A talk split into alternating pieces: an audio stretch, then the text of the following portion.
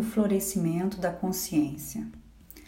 A alquimia é um processo de transformação da psique que unifica o self, que é o centro ordenador e unificador da psique total, do consciente e inconsciente. Quando a consciência dissolve-se e descansa no eu real, a cessação ou a dissolução da mente pensante resulta em um estado de paz e quietude, bem diferente dos estados de quietude que resultam de sedação. Esse é um estado de ser pacífico, porém acordado e consciente. A dissolução da mente é acessar o vazio quando se está completamente acordado.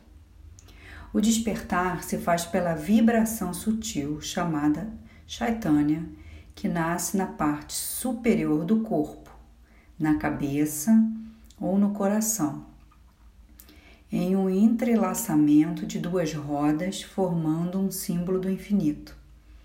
E essa vibração é sentida tanto no coração como no topo da cabeça, e é ela que leva o coração a expandir e tocar as esferas do indizível, Samadhi. Vibrar é entrar na liberdade da alma, na essência de tudo que forma o cosmo. Namastê, Soraya Maia.